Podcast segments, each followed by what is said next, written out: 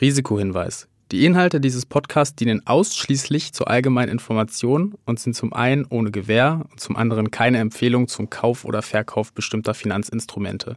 Es handelt sich nicht um Anlageberatung. Ihr entscheidet selbst, was ihr macht. True Deals. Die wahren Geschichten hinter außergewöhnlichen Geldanlagen.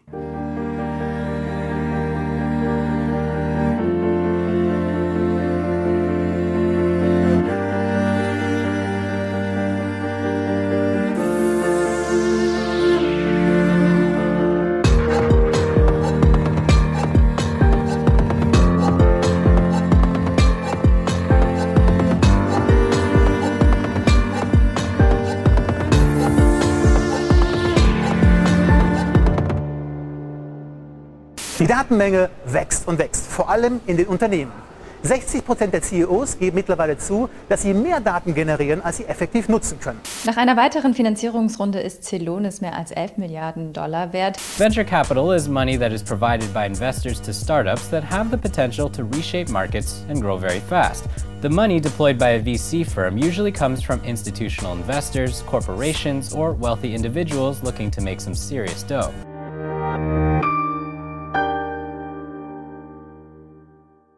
Hallo und herzlich willkommen zu einer neuen Folge von True Deals. Für alle, die mich noch nicht kennen, stelle ich mich noch mal ganz kurz vor. Ich heiße Christina Kleinfeld und bin Teil des Teams von Finance Forward. Und ich heiße Judith Henke und ich arbeite als freie Finanz- und Wirtschaftsjournalistin. Ich freue mich wie immer total, dass wir hier zusammen sitzen, Judith. Ich würde noch einmal kurz erklären, was wir in diesem Podcast machen, falls irgendjemand das erste Mal dabei ist. Und zwar sprechen wir in jeder Folge über Deals in Millionen- oder Milliardenbereich, von denen ihr vielleicht noch nie was gehört habt und erklären euch, was dahinter steckt. Jeder dieser Deals hängt mit einer bestimmten Assetklasse zusammen, also zum Beispiel mit Immobilien, Uhren oder Private Equity. Deren Besonderheiten erklären wir euch dann im zweiten Teil der Folge nochmal mit einem Experten. Und heute wollen Judith und ich über Venture Capital sprechen. Und wir wollen über ein Positivbeispiel in diesem Bereich sprechen, nämlich über das Münchner Softwareunternehmen Zelonis. Das wurde von drei ehemaligen Studenten der TU München gegründet und die Idee hatten die drei ähm, in einem gemeinsamen Projekt. Die Gründer wirken sehr bodenständig. Der Mitgründer Bastian Nominacher ist zum Beispiel Sohn eines Bäckers. Und jetzt haben die drei plötzlich ein Start-up, was mit 13 Milliarden Dollar bewertet ist, also das höchst bewerteteste Start-up Deutschlands ist, das nicht an der Börse notiert ist. Celonis gilt quasi als Gegenentwurf zu dem Modell, was wir aus den Hochzeiten von Rocket Internet kennen, wo Start-ups so schnell wie möglich groß gemacht wurden, also Wachstum um jeden Preis. In den ersten Jahren kam Cedonis sogar ganz ohne Wagniskapital aus und hat sich stattdessen erst einmal darauf fokussiert, sein Produkt reifen zu lassen. Ich freue mich total, dass wir gleich über diesen Erfolgscase Celonis sprechen. Ich glaube, wir sollten aber erst noch mal einen Schritt zurückgehen und vielleicht einmal erklären, was Venture Capital eigentlich bedeutet. Ja, ich glaube, das ist eine gute Idee. Den Begriff Venture Capital dürften diejenigen von euch schon häufiger gehört haben, die sich gerne mit Startups befassen, denn Venture Capital Gesellschaften oder auf Deutsch Wagniskapitalgeber investieren gerne in vielversprechende Jungunternehmen. Venture Capital ist sozusagen Teilbereich vom Private Equity Geschäft. Also geht es dabei um außerbörsliche Deals, die Normalsterbliche von uns gar nicht so tätigen können, richtig? Ja. Die Venture Capital Gesellschaften stellen den Startups Eigenkapital zur Verfügung und haben dann Minderheitsanteile am Unternehmen, oft in Höhe von so 20 oder 30 Prozent. Und außerdem beraten sie die Gründer. Venture Capital Gesellschaften sind nämlich auf Unternehmen in frühen Entwicklungsstufen fokussiert. Also das Ziel des Investments ist, dass das Start-up, das oft über wenig eigene finanzielle Mittel verfügt, so schnell wie möglich wächst. Venture Capital ist aber ein sehr riskantes Geschäft, denn die Startups können sich natürlich auch als Flop entpuppen. Es gibt aber auch Erfolgsgeschichten. Startups werden dann mit hohem Gewinn verkauft oder gehen an die Börse und die Kapitalgeber bekommen ihr Investment vergoldet. In der Regel werden Venture Capital Anlagen in Fonds gebündelt. Und in diese Fonds investieren dann institutionelle Investoren, wie zum Beispiel Kreditinstitute. Die Durchschnittsrendite von VC-Fonds in der EU beträgt zwischen 2011 und 2021 ganze 22,7 Prozent pro Jahr, laut einer Studie des Risikokapitalunternehmens Atomico. Die Venture Capital Fonds funktionieren ungefähr nach diesem System. Sie investieren in, sag ich mal, zehn Startups und davon sind meistens so sieben bis acht ein Flop. Aber es gibt eben diese zwei oder drei Startups, die richtig erfolgreich werden und zu Renditebringern werden, also quasi kleine Amazons. Und wenn man sich die Performance der Fonds ansieht, dann haben die oft auch so eine Kurve, die wie ein J verläuft. Das heißt, am Anfang ist der Cashflow wegen der getätigten Investition negativ. Aber wenn es dann im Portfolio Erfolgsunternehmen gibt, dann geht die Performance steil nach oben und so ein J entsteht. Während es ganz schön lange einen Boom gab, was die Venture Capital Branche angeht, ist die Party spätestens seit letztem Jahr vorbei, würde ich sagen. Das zeigen zum Beispiel Berechnungen, die das Handelsblatt in Auftrag gegeben hat. Von Januar bis November 2022 investierten Wagniskapitalgeber rund 8 Milliarden Euro in deutsche Startups. 2021 war diese Summe noch ungefähr doppelt so hoch. Das liegt wahrscheinlich auch am aktuellen Marktumfeld. Laut einer PwC-Studie sagen 85 Prozent der befragten deutschen Venture Capital Investoren, dass sich die geopolitische Instabilität negativ auf die Bewertung von Startups auswirken würden. Und außerdem investieren jetzt die institutionellen Geldgeber auch wieder vermehrt in Staats- und Unternehmensanleihen, weil es da nun attraktivere Zinsen gibt als zuvor.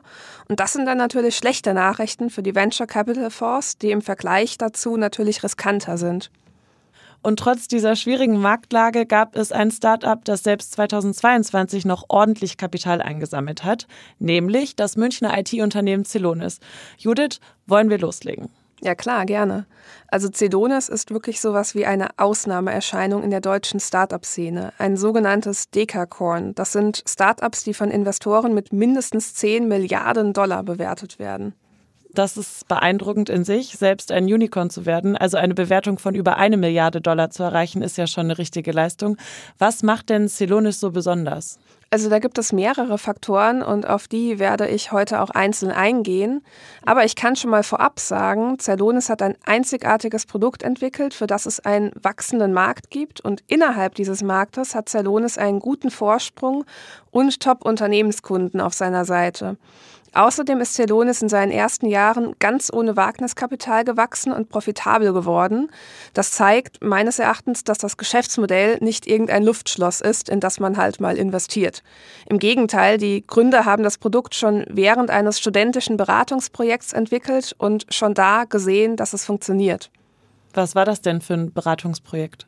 Ähm, es gibt so eine studentische Unternehmensberatung der TU München und die drei Gründer von Celonis haben alle drei an der TU München studiert. Die heißen Alexander Rinke, der war Mathematikstudent, Martin Klenk studierte Informatik und Bastian Nominacher Wirtschaftsinformatik und Finanzmathematik. 2010 sollten die drei laut einem Bericht im Magazin Kapital den IT-Support des Bayerischen Rundfunks effizienter machen. Aber die Angestellten, mit denen die Studenten dafür sprachen, hatten alle unterschiedliche Vorstellungen davon, wie die Prozesse in ihrer Einheit genau ablaufen. Ich glaube, das können wir uns alle ganz gut vorstellen. Jeder nimmt ja seine Aufgaben und seinen Arbeitsplatz total subjektiv wahr. Ja, das stimmt. Und es ist ja auch völlig menschlich. Wir sind ja keine Maschinen. Und deshalb haben sich Rinke, Klenk und Nominacher auch dazu entschieden, einfach Daten aus dem IT-System auszuwerten. Denn dort wird ja protokolliert, wie und wann ein Service-Ticket bearbeitet oder geschlossen wurde. Und nachdem sie die Daten ausgewertet haben, konnten die drei späteren Gründer dann genau zeigen, wo im Ablauf etwas verändert werden kann. Und das hat sich sehr ausgezahlt. Die Durchlaufzeit der Service-Tickets sank von fünf Tagen auf einen. Da haben also drei Studenten im Alleingang die Arbeit von sonst sehr teuren Unternehmensberatern gemacht. Ganz genau. Und du kannst dir vorstellen, natürlich waren alle begeistert. Der IT-Leiter vom Bayerischen Rundfunk meinte sogar laut Kapital, dass er sofort zuschlagen würde, wenn eine solche Software am Markt zu kaufen wäre. Und die Anekdote erzählt auch Mitgründer Bastian Nominacher im Gespräch mit OMR und er sagt, und das war eigentlich wirklich dieser ja, Zündfunke, wie dann die Idee gereift ist, wirklich für Celonis und für unsere Technologie, das Pros Mining und jetzt das Execution Management System. Ja, und nach dem Studium haben sich Rinke, Klenk und Nominacher dann 2011 selbstständig gemacht und weiter in ihrer Software gearbeitet, die es Unternehmen erlaubt, ihre Prozesse zu verbessern und effizienter zu werden auf diese Weise. Ziemlich mutig so direkt nach dem Studium. Ja, also finde ich auch bewundernswert. Die drei haben aber eben auch eine Idee gehabt und an die geglaubt. Und ja, es hat sich auch ja, bewahrheitet. Ähm, Zelonis machte schnell gute Umsätze, wie Mitgründer Rinke auch laut Gründerszene bei einer Panel-Diskussion erzählte. Aber das Startup hatte auch ein paar Anfängerfehler begangen, meinte er jedenfalls. Da bin ich jetzt neugierig. Was war das denn zum Beispiel? Also offenbar hat Celonis zunächst nicht die richtigen Sales-Leute eingestellt. Also die hatten einfach keine guten Verkäufe erzielt und deshalb sind die Gründer dann selbst tätig geworden und haben von Hand geschriebene Briefe an potenzielle Kunden geschickt und sie sind sogar zu den jeweiligen Firmensitzen gefahren, um sich und natürlich ihre Software vorzustellen. Klingt erstmal nach einer guten Idee und weckt vermutlich mehr Vertrauen als irgendwelche lieblos geschriebenen E-Mails. Aber hat Celonis dadurch dann Kapitalgeber gewonnen? Nein, das haben sie tatsächlich nicht. Das haben sie zwar versucht, aber ohne Erfolg. Aber im Nachhinein hat sich das als Glücksfall herausgestellt, wie auch Rinke dem Kapitalmagazin sagte. Dort meinte er, wenn ich ein Unternehmen aufbaue und nicht 10 Millionen von Investoren habe, dann ist der Fokus ganz klar Kunden. Ja, und was er damit meint, Celonis musste sich von Tag 1 darum kümmern, dass die Umsätze stimmen. Und dafür brauchte das Unternehmen vielversprechende Kunden und ging dann eben auch mal die Extrameile, um deren Interesse zu wecken. Was meinst du denn konkret mit der Extrameile? Ja, es gibt da eine Anekdote und zwar hatte Rinke laut Kapitalmagazin gehört, dass der SAP-Gründer bei einem Neujahrsempfang eines Golfclubs auftreten soll und ja, ging da halt hin und fing ihn dann dort vorm VIP-Bereich ab und drückte ihm dann ein paar Folien in die Hand und erklärte ihm die Idee von Celonis. Das muss man sich auch erstmal trauen, ehrlicherweise. Hat der Überfall denn dann seinen Zweck erfüllt? Tatsächlich äh, sehr dreist, aber ja, hat er. Zelonis wurde in ein Start-up-Programm von SAP aufgenommen und hat eine Vertriebsvereinbarung mit dem Konzern abgeschlossen. Später hat sich Zelonis übrigens wieder von SAP gelöst, ähm, auch um unabhängig zu bleiben. Aber erstmal war das natürlich ein riesiger Erfolg für ein Unternehmen, was von drei Studenten mit rund 10.000 Euro gegründet wurde. Wir sind uns einig, Celonis hat wirklich klein angefangen. Absolut. Und mit einem überzeugenden Produkt und dem wachsenden Kundenstamm konnte dann Celonis fünf Jahre lang ganz ohne Investorengelder wachsen und war dabei anscheinend immer profitabel. Und das ist wirklich selten, wenn man sich die Startup-Landschaft mal so anguckt. Ja, absolut. Und ähm, falls ihr den Fachbegriff dafür wissen wollt, also Fachleute nennen es übrigens Bootstrapping, wenn sich ein Startup aus eigenen Mitteln finanziert. 2016 gab es aber ja dann doch eine erste Investorenrunde, bei der Celonis Kapital in Höhe von ungefähr 27,5 Millionen US-Dollar einsammeln konnte. Woher kam denn dieser Sinneswandel? Das hat der Gründer Alexander Rinke mal in einem Interview mit Gründerszene erklärt. Dort sagt er, wir wurden in der Vergangenheit immer wieder von Investoren angesprochen. Bislang haben wir immer Nein gesagt.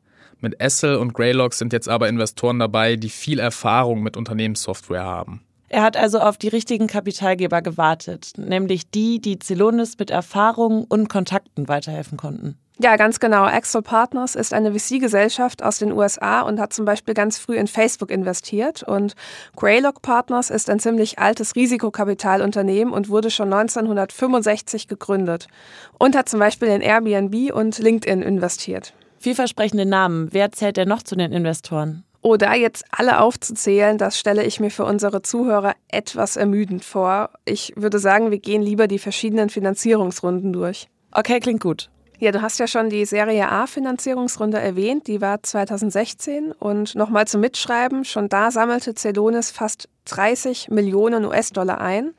Dann kam 2018 die Serie B-Runde mit 50 Millionen Dollar. Ja, und bei dieser Finanzierungsrunde wurde Zelonis laut Gründerszene von den Investoren Essel und 83 North mit einer Milliarde Dollar bewertet. Das Unternehmen stieg also zum Unicorn auf. Aber dabei ist es ja nicht geblieben, wie wir schon wissen. Ganz genau. 2019 folgte dann die Serie C Finanzierungsrunde und hier sammelte Celonis nochmal 290 Millionen US-Dollar ein und wurde mit 2,5 Milliarden Dollar bewertet. Ja, und im Juni 2021 kam es dann bei einer Serie D-Runde direkt zu zwei Rekorden. Celonis sammelte eine Milliarde Dollar ein und seine Unternehmensbewertung stieg auf 11 Milliarden Dollar. Damit wurde Celonis zum Dekakorn und das hat zuvor noch nie ein Startup in Deutschland geschafft, das nicht an der Börse gelistet war. Und auch eine höhere Finanzierung hat ein deutsches Startup noch nie zuvor bekommen, wie das Kapitalmagazin schreibt. Jetzt lass mich nochmal rechnen. 2019 lag die Bewertung bei 2,5 Milliarden Dollar. 2021 dann bei 11 Milliarden. Das ist ja mehr als das Vierfache. Ja, das ist echt beeindruckend. Und es geht noch weiter. Letztes Jahr, also im Sommer 2022, wurde die Serie D-Runde nochmal um 400 Millionen Dollar und um eine freie Kreditlinie in Höhe von 600 Millionen Dollar erweitert. Und außerdem stieg die Bewertung von Celonis auf knapp 13 Milliarden Dollar. Okay, vielleicht erklären wir noch einmal kurz, was eine freie Kreditlinie ist. Ja, gute Idee. Also die Bank räumt im Prinzip einen Kredit ein und vereinbart mit dem Kreditnehmer direkt eine Kreditobergrenze. Aber der Kreditnehmer muss diese nicht voll in Anspruch nehmen und die Differenz zwischen dem tatsächlich in Anspruch genommenen Kredit und dieser Obergrenze ist die freie oder offene Kreditlinie. Okay, verstanden. Dass ein Startup 2022 nochmal so eine gute Finanzierungsrunde abschließt und auch noch einen hohen Kredit gewährt bekommt, ist natürlich nicht selbstverständlich, oder? Definitiv nicht. Die Venture Capital Geber werden angesichts der geopolitischen und der wirtschaftlichen Lage auch vorsichtiger. Aber Celonis kann von dieser wirtschaftlich brisanten Lage vielleicht sogar profitieren, weil das Unternehmen ja anderen Firmen dabei hilft, effizienter zu werden, also das heißt natürlich auch Geld zu sparen. Das sagte auch Patrick Gratus, einer der Führungskräfte bei KeyBank Capital Markets, also dem Finanzinstitut, das die Kreditlinie anführte. Er wird in einem Artikel von Munich Startup zitiert mit Celonis ist eine der seltenen Ausnahmeerscheinungen in der Technologiebranche, deren Wert auch in einem wirtschaftlich schwierigen Marktumfeld steigt. Genau dann sind Prozessverbesserungen nämlich wichtiger denn je. Klingt logisch.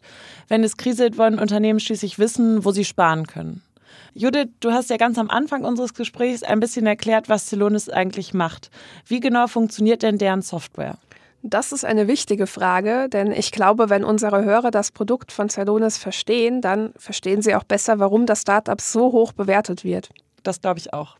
Also lege ich mal einfach los mit dem Erklären. Also ich, ja, habe mir da mal eine Pressemitteilung von Celonis angesehen und dort vergleicht das Unternehmen seine Software mit einem Röntgengerät, aber eben nicht um gebrochene Knochen zu entdecken, sondern um Probleme in Geschäftsprozessen zu identifizieren. Und wie genau schafft es diese Software, die Probleme zu erkennen? Das hat das Kapitalmagazin mal wunderbar erklärt. Demnach zieht das Programm von Celonis aus den IT-Systemen des Unternehmens alle verfügbaren Daten und rekonstruiert dann daraus sämtliche Prozesse, die in der Firma stattfinden. Der Fachbegriff dafür heißt Process Mining. Diese Prozesse werden dann grafisch aufbereitet und daraus können dann die Manager ablesen, wo Abläufe ineffizient sind, also wo Zeit verloren geht. Da frage ich mich, wieso die Manager das nicht vorher selbst erkennen können. Die sollten doch die Prozesse auch kennen. Könnte man meinen, aber klar, je größer die Firma, umso komplexer die Abläufe. Manche Muster bleiben da uns Menschen auch einfach verborgen, da ist die Software besser, die setzt ja auch mathematische Regeln ein. Und was sind dann Ablauffehler?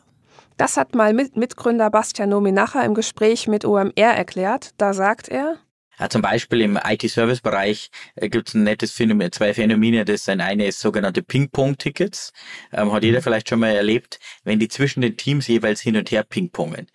Nie mhm. gut, weil es ganz viele Leute beschäftigt, wenn das nicht klar ist. Es dauert sehr lange, bis die gelöst werden und verbraucht sehr viel Kapazität in der Organisation. Zum Beispiel diese Ping-Pong-Tickets zu vermeiden oder sogenannte HO-Anfragen. HO-Anfragen sind Anfragen, die eigentlich am normalen Ablauf vorbeigeroutet werden. Man kennt jemanden aus der Kantine, man geht zu dem, das ist initial eine gute Idee, aber dann löst es in dem Ablauf erhebliche Probleme aus.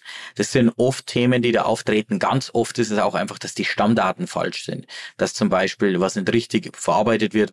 Ah, okay, das verstehe ich. Welche klassischen Fehler gibt es denn noch? Also einen weiteren erklärt Mitgründer Alexander Rinke im Gespräch mit Gründerszene. Da sagt er, es kann beispielsweise sein, dass ein Teil für die Fertigung erst nach China verschifft wird, obwohl es für den nächsten Schritt in der Fertigungskette auch direkt nach Japan könnte. Okay, ich glaube, jetzt habe ich verstanden, warum die Software von Celonis so hilfreich ist. Aber sie benennt ja erstmal nur die Probleme. Wie ist es denn mit der Umsetzung der Lösung? Da stellst du genau die richtigen Fragen, denn auch Celonis hat erkannt, dass auch ein Bedarf für ein Programm besteht, das dabei hilft, die Abläufe dann auch zu verbessern. Und deshalb hat das Unternehmen vor rund zwei Jahren das sogenannte Execution Management System auf den Markt gebracht. Und das soll den Unternehmen dann dabei helfen, die Fehler und Ineffizienzen nicht nur zu erkennen, sondern auch zu beheben. Ich finde, das klingt fast so gut, um wahr zu sein. Da übernimmt im Prinzip dann die Software einige Aufgaben, die früher teure Berater erledigen mussten. Welche Kunden hat Silonis denn so? Ziemlich namhafte, also wirklich mehrere Fortune 500 und DAX-Konzerne. Und laut Kapitalmagazin hat zum Beispiel Siemens mit Hilfe der Zalone-Software einen zweistelligen Millionenbetrag einsparen können. Die Deutsche Telekom hat laut einem Weltartikel dank Celonis ihre Zahlungsabläufe optimiert und 66 Millionen Euro eingespart. Und auch die Deutsche Bank soll mit Hilfe des Programms 60 Millionen Euro eingespart haben. Aber wenn Celonis jetzt schon so vielen namhaften Unternehmen beim Sparen geholfen hat, ist da nicht irgendwann die Gefahr, dass der Markt erschöpft ist und sie keine neuen Kunden gewinnen können? Naja, man kann ja nie genug sparen, also ganz im Gegenteil. Die NZZ zitiert da auch eine Analyse, die besagt, dass der globale Markt für Process Mining, also das, was Celonis macht, in den kommenden Jahren um 75 Prozent jährlich wachsen wird. Und auch Mitgründer Bastian Nominacher ist optimistisch. Hören wir doch einfach mal, was er im Gespräch mit OMR gesagt hat. Und wir haben weniger als ein Prozent dieses Markts bisher erschlossen. Und das ist eigentlich wirklich das Potenzial und das ist auch, was alle Zellonauten mit antreibt. Du siehst, da ist noch Luft nach oben und zugleich hat Celonis offenbar einen ordentlichen Vorsprung vor der Konkurrenz. In dem Weltartikel aus 2021 werden Analysten zitiert, die behaupten, dass rund 80 Prozent des Marktes derzeit von Celonis beherrscht werden. Okay, das klingt wirklich ganz danach, als hätte Celonis noch mehr als genug Wachstumspotenzial. Ja, und genau das ist dann auch die Wette der Venture Capital Geber. Wenn die Software einmal gebaut ist, lässt sich ja das Geschäftsmodell von IT-Unternehmen wie Celonis schnell skalieren. Also geben Sie dem Unternehmen Geld, damit es bessere Voraussetzungen hat, um ins Ausland, also zum Beispiel in die USA, zu expandieren höhere Nachfrage bei geringeren Kosten, das klingt vielversprechend.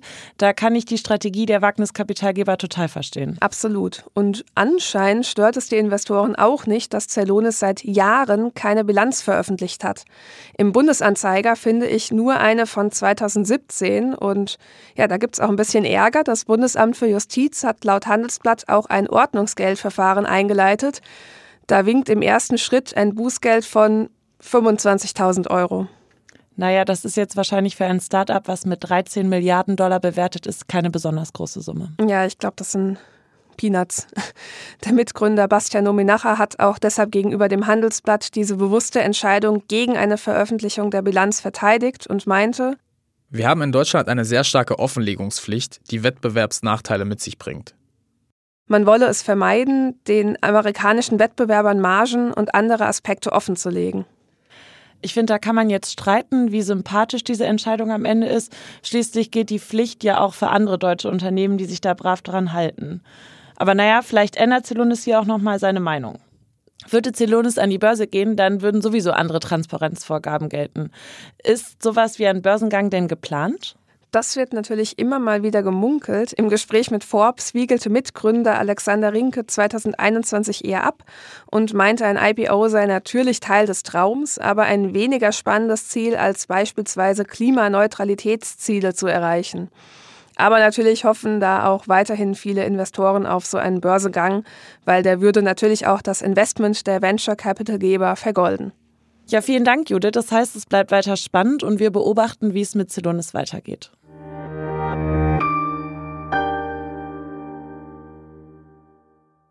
So, ich spreche jetzt nochmal mit Fabian Richter. Er ist Analyst im Bereich Alternative Investments beim Family Office Finvia und ist dafür die Selektion und Prüfung der Investment Manager zuständig. Hallo Fabian, schön, dass du da bist. Hallo Christina, ich freue mich hier zu sein. So, wollen wir noch mal ein bisschen tiefer ins Thema einsteigen? Vielleicht können wir ganz am Anfang einmal darüber reden, was eigentlich der Unterschied zwischen Private Equity Fonds und klassischen VCs ist. Sehr gerne. Ähm, VCs oder Venture Capital Fonds kann man ja auch eigentlich schon als Unteranlageklasse von Private Equity bezeichnen, weil es natürlich immer darum geht, sich äh, am Eigenkapital eines Privatunternehmens zu beteiligen. Gleichzeitig sind aber diese klassischen Private Equity Investoren eher fokussiert auf profitable Unternehmen, auf größere Unternehmen, die auch mittel bis, bis stark wachsen, ähm, aber eben nicht auf Unternehmen, die gerade in der Anfangsphase ihrer Entwicklung stehen.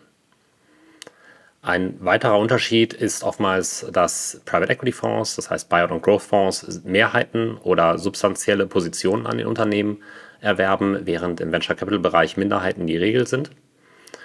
Und dann kommt es auch noch ein bisschen, bisschen darauf an, welche Substrategie im Venture Capital Bereich man fokussiert. Das heißt, ähm, da gibt es nochmal Segmente, dass man zum Beispiel im Seed-Bereich, wo vielleicht noch kein Konzept steht und erstmal wenig, dass keine Umsätze erwirtschaftet werden, ähm, investiert oder im Early-Stage-Bereich, wo dann eben schon so ein Minimal Viable Product steht und erste Umsätze mit Erstkunden erzielt werden können.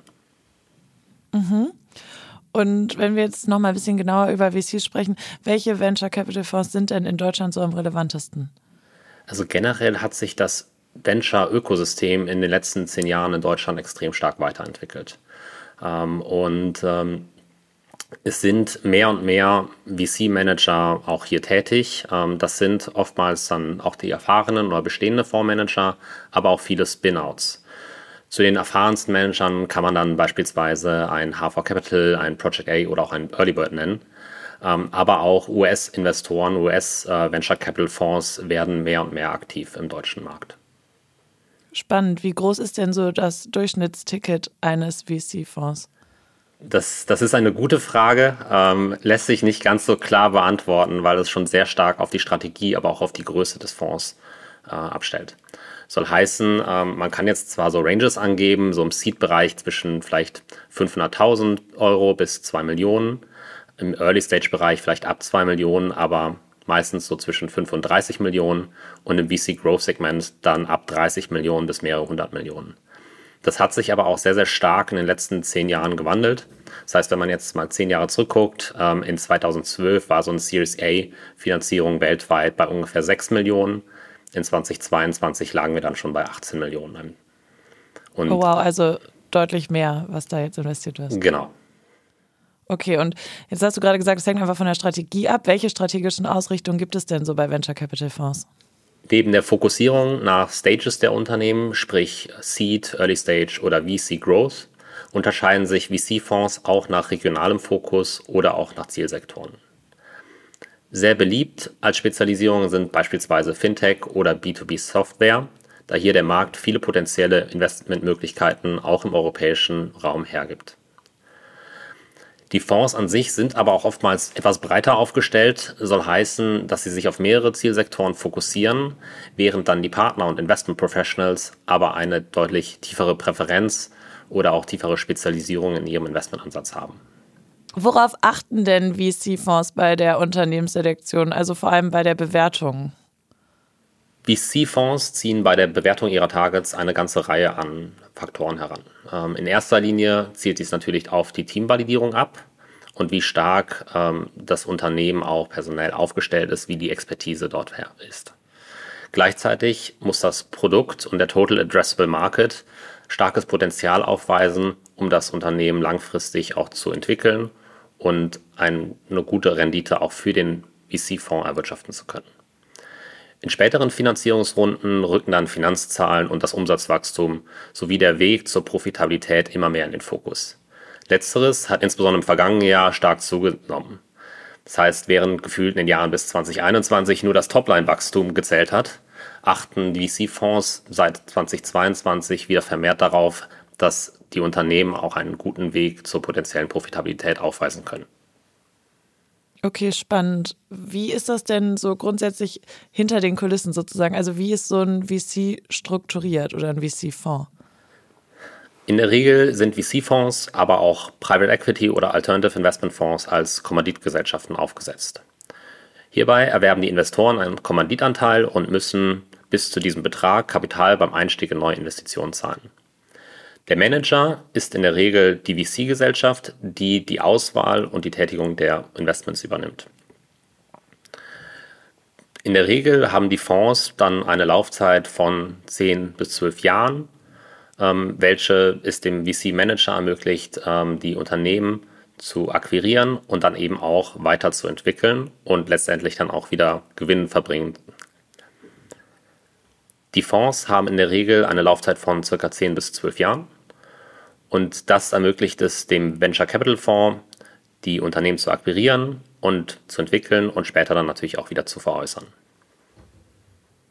Cool. Ähm, wie sieht das denn mit Bootstrappen aus? Also sprich aus eigener Kraft operativ wachsen zu können und dann tatsächlich auch profitabel zu sein.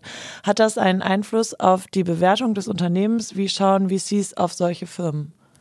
Bootstrapping ist im Endeffekt nichts anderes, als ein Unternehmen aufzubauen und dabei zunächst nur eigenes Kapital zu verwenden. Das birgt natürlich erstmal den vermeintlichen Nachteil, dass im Unternehmen für den Ausbau des Produktes und die Forcierung des weiteren Wachstums zunächst deutlich weniger Kapital zur Verfügung steht, als wenn man Investoren mit an Bord holt. Gleichzeitig fokussieren sich Bootstrapping-Unternehmen vermehrt darauf, die Kosten gering zu halten und schnell ins operative Geschäft zu gelangen. Dann geht es darum, schnell den Break-Even zu erreichen und positive Cashflows zu generieren. Man lernt also effektiver zu wirtschaften. Wenn man es jetzt schafft, dann auch noch stark zu wachsen und dabei profitabel zu sein, hat dies natürlich eine sehr, sehr positive Auswirkung auf die Bewertung der Unternehmen. Und macht das Unternehmen auch für VC-Fonds oder auch für VC-Growth-Fonds deutlich attraktiver. Vielleicht noch ein letzter Punkt. Wenn Gründer ihr Unternehmen bootstrappen, dann verzichten sie natürlich auf Bequemlichkeiten im persönlichen Leben und müssen Einschnitte im Lebensstandard hinnehmen. Was zeigt eher, dass ein Gründer hinter der eigenen Idee steht und an das Produkt und das Unternehmen glaubt? Okay, also die glauben sozusagen an die große Mission und sind bereit, selber zurückzustecken. Und dann ist das ein Indikator dafür, dass wahrscheinlich hart gearbeitet wird. Ja, genau. Die Unternehmer sind in der Regel komplett überzeugt davon, dass ihr Produkt und ihre Lösung, die sie dem Markt anbieten können, funktioniert und äh, stehen somit wirklich und glauben langfristig an, an das Potenzial. Wenn wir jetzt vielleicht noch ein paar andere Faktoren mit reinnehmen, wie ist das denn mit Medienwirksamkeit zum Beispiel von so einem Start-up? Ist das wichtig, wenn es um Geld von Venture Capital Fonds geht? Ich denke, für jedes Startup oder wachsendes Unternehmen ist Medienwirksamkeit natürlich relevant. Man will in die Öffentlichkeit, denn nur so lassen sich neue Kunden finden und der Bekanntheitsgrad des Unternehmens erweitern. Gleichzeitig führt das dazu, dass mehr und mehr Venture Capital Fonds aufmerksam werden. In frühen Phasen ist Medienwirksamkeit natürlich ein bisschen schwieriger, da das Produkt vielleicht noch nicht entwickelt ist oder es nur wenige Kunden gibt. Und da kommt es dann, insbesondere wenn man Venture Capital Investoren ähm, anziehen möchte, auf das Netzwerk der Gründer an oder einfach auf das ganz klassische Türklingenputzen. Wie wichtig ist denn da in dem Zusammenhang vielleicht dann so eine Founder-Story? Wichtig ist die Expertise der Gründer in ihrem Marktumfeld. Das heißt, man muss als Gründer zeigen, warum man die richtige Person ist, die das Unternehmen aufzubauen und den potenziellen Markt zu erobern. Oftmals oder sag ich mal das meiste Kapital ziehen dabei natürlich auch stark polarisierende Gründer an, ähm, die sich auch sehr sehr gut verkaufen können und ich denke, das ist auch ein wichtiger Aspekt. Jetzt haben wir natürlich viel über den VC selber und die Gründer der Startups gesprochen. Wie sieht es denn mit den Anlegern aus? Mit welchen Renditen kann ich denn als Anleger in einem VC-Fonds rechnen? Wann sehe ich frühestens mein Geld? Hier kommt es wie auch bei allen anderen Fragen ein bisschen auf die Stages an. Seed- und Early-Stage-Fonds ähm, versprechen natürlich teilweise höhere Renditen, aber hier ist natürlich auch das Risiko am höchsten. VC Growth Fonds investieren in Unternehmen mit starkem Wachstum, ähm, haben da vielleicht nicht die, die mega Breakout Returns, ähm, aber verlieren auch nicht ganz so viele Unternehmen. Im Early-Stage-Bereich sehen wir in der Regel Zielrenditen netto von drei bis fünfmal netto. Ähm, Im VC-Growth-Bereich sind das dann oftmals noch zweieinhalb bis dreieinhalb Mal netto, aber hier unterscheiden sich auch alle Manager ein bisschen in ihren Annahmen. Generell konnte man in den letzten Jahren natürlich viel von VC-Performance hören, da man eigene, da man einige Erfolgsstories im Markt gesehen hat. Es kommt natürlich ein bisschen der Survivorship Bias zum Tragen. Das heißt, viele Fonds, die nicht erfolgreich investieren und wieder vom Markt verschwinden, fallen so ein bisschen aus der Betrachtung raus. Und wenn man sich jetzt anschaut, wie historisch die Spanne zwischen guten Managern und schlechten Managern waren, dann liegt diese auch deutlich auseinander. Das heißt, ähm, man hat circa zwischen den Top 25 Prozent und den letzten 25 Prozent der Fondsmanager einen Performance-Unterschied von bis zu 20 Prozent. Ach, spannend. Ähm, wie ist das denn, wenn wir uns jetzt nochmal mit dem Beispiel Celonis beschäftigen, über das Judith und ich ja auch gesprochen hatten? Da haben wir gesehen, wie wichtig eine breite Marktaufstellung für den Erfolg sein kann. Wie wichtig ist es Venture Capital Fonds denn, dass eine schnelle Internationalisierung angestrebt ist? Also Celonis ist generell eigentlich ein, ein, ein super Beispiel, wo man auch sehen kann, was so die verschiedenen Schritte sind und Entwicklungsstufen sind, die ein Unternehmen durchlaufen muss. Das heißt, man hat hier zum Beispiel dieses Minimum Viable Product, die erste Lösung, die, die man anbieten kann. Ähm, bei Celonis lässt sich hier sicherlich die Tätigkeit der Gründer beim Bayerischen Rundfunk nennen. Schritt 2 ist dann so ein bisschen Product Market Fit und die Eroberung des Home-Markts, also des Heimatmarktes. Ähm, und ähm, da auch weitere große Kunden mit äh, akquirieren zu können. Und dann wird es spannend, denn dann kommt natürlich die Internationalisierung, da insbesondere im Tech-Bereich man jederzeit im internationalen Wettbewerb steht. Gleichzeitig kann die Internationalisierungsstory, nee, gleichzeitig kann die Internationalisierung die Wachstumsstory nochmal beschleunigen. Insbesondere im Venture Growth Segment legen viele Fonds dann eben Wert darauf, dass es Internationalisierungspotenzial gibt. Das zeigt sich auch bei Celonis, die ja heute auch Weltmarktführer eigentlich im Process Mining und im Execution Management sind und die in ihrer letzten Finanzierungsrunde dann eben auch globale Growth-Investoren wie ein TCV anziehen konnten. Okay, und laut Celonis ist ja ein Börsengang jetzt zum Beispiel noch nicht mal notwendig, weil sie eh über genügend Kapital verfügen. Dann fällt eine zentrale Exit-Strategie sozusagen weg. Gibt es denn andere Möglichkeiten als VC oder Anleger in einem VC-Fonds einen Exit zu vollziehen? IPOs sind natürlich der bevorzugte Exit-Weg für viele VC-Manager. Insbesondere in den Jahren 2020, 2021, 2022 waren die IPOs bei VC-backed Exits die primäre Exit-Methode. Das hat verschiedene Gründe. Primär stehen natürlich die hohen Bewertungen äh, im Vordergrund, aber ein weiterer wichtiger Punkt basiert natürlich auch auf der breiten Investorenbasis. IPOs bieten somit einer Vielzahl der Investoren die Möglichkeit, ihre Performance auch zu realisieren. Andere Exits auch an Finanzsponsoren oder strategische Investoren sind natürlich auch potenzielle Alternativen. Ein Beispiel hierfür ist die Übernahme von Flaschenpost durch Dr. Oetker.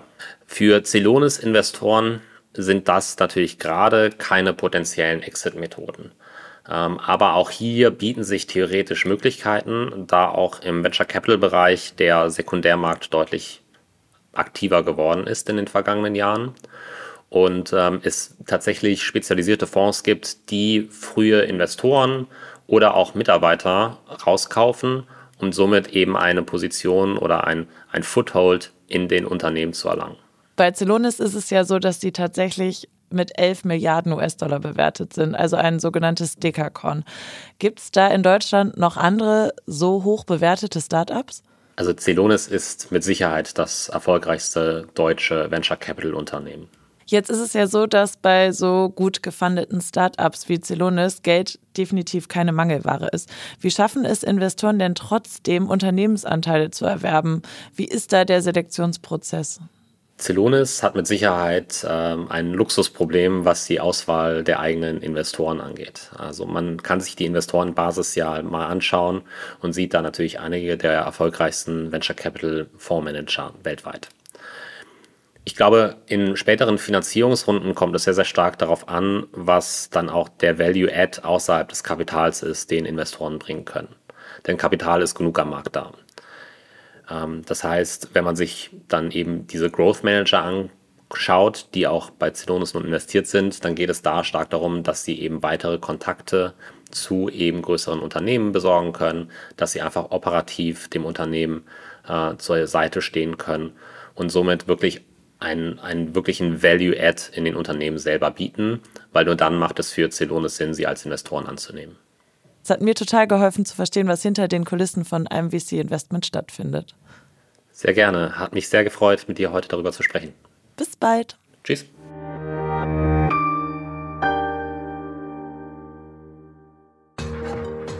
Zeit für einen kurzen Recap. Judith und ich haben ja über die Geschichte des ersten deutschen Dekakons gesprochen, des Münchner Startups Celonis. Und im zweiten Teil der Folge sind Fabian Richter vom Family Office Finvia und ich nochmal tiefer in das ganze Thema Venture Capital eingestiegen. Wie unterscheiden sich VCs eigentlich von Private Equity? Was ist Bootstrapping und wie funktioniert das überhaupt? Celonis ist mit einer stolzen Bewertung von rund 13 Milliarden US-Dollar das wertvollste deutsche Startup und zählt somit zur Riege der Dekacorns. Diese Gruppe beschreibt Startups mit einer Bewertung von mehr als 10 Milliarden US-Dollar und zwar bevor sie überhaupt an der Börse gelistet sind. Das Kapital von Celonis kommt vor allem von Venture Capital Firmen aus aller Welt. Sogenannte VCs stellen jungen Unternehmen Kapital zur Verfügung und erhalten im Gegenzug Firmenanteile, die sie dann in einem Best-Case-Szenario in späteren Finanzierungsrunden oder einem Börsengang vergeuden können. Im Venture Capital Bereich beteiligen sich Investoren oft an wesentlich jüngeren und damit natürlich risikoreicheren Firmen, von denen sie meistens nur Minderheitsanteile erwerben. VCs fokussieren ihre Strategie auf die unterschiedlichen Wachstumsstadien der Startups, die sich in Stages wie Pre-Seed, Seed, Early und Growth Stage einteilen lassen. Ein beliebter Fokus von VCs liegt auf dem Fintech- und B2B SaaS-Bereich. Hier gibt es viele Investmentmöglichkeiten auch innerhalb Europas. Das deutsche Venture Capital Ökosystem hat sich in den letzten Jahren stark weiterentwickelt. Zu den Top-Playern zählen hier im Moment HV Capital, Project A und Early Bird. Aber auch US-amerikanische Kapitalgeber sind immer aktiver in Deutschland, wie auch das Beispiel von Celonis zeigt. Essel Partners aus Kalifornien investiert über mehrere Runden etliche Millionen in Celonis. Bei Startups in früheren Phasen basiert die Bewertung vor allem auf den Team rund um den oder die Gründer der Firma. Neben dem Team wird aber auch stark auf den TAM, also den Total Addressable Market, geschaut. Medienwirksamkeit eines Produkts oder der Services eines Startups können natürlich auch bei der Skalierung helfen. Trotzdem ist es für VCs aber relevanter, welche Marktexpertise das Gründungsteam selbst mitbringt. Und nochmal zum Thema Investment vergeuden. Wenn ein Börsengang als Exit-Strategie keine Option ist, gibt es sogenannte Secondaries, in denen spezialisierte VCs Anteile von anderen Investoren aufkaufen. Bei der Auswahl der Investoren achten Unternehmen oft neben dem Kapital auf die operative Expertise und das Netzwerk eines VC-Fonds. Vielen Dank fürs Zuhören. Das war die erste Folge, die wir zum Thema Venture Capital gemacht haben. In zwei Wochen sprechen Judith und ich über einen anderen Case, den ihr wahrscheinlich auch alle kennt. Und zwar reden wir da über Gorillas. Wir freuen uns auf euch.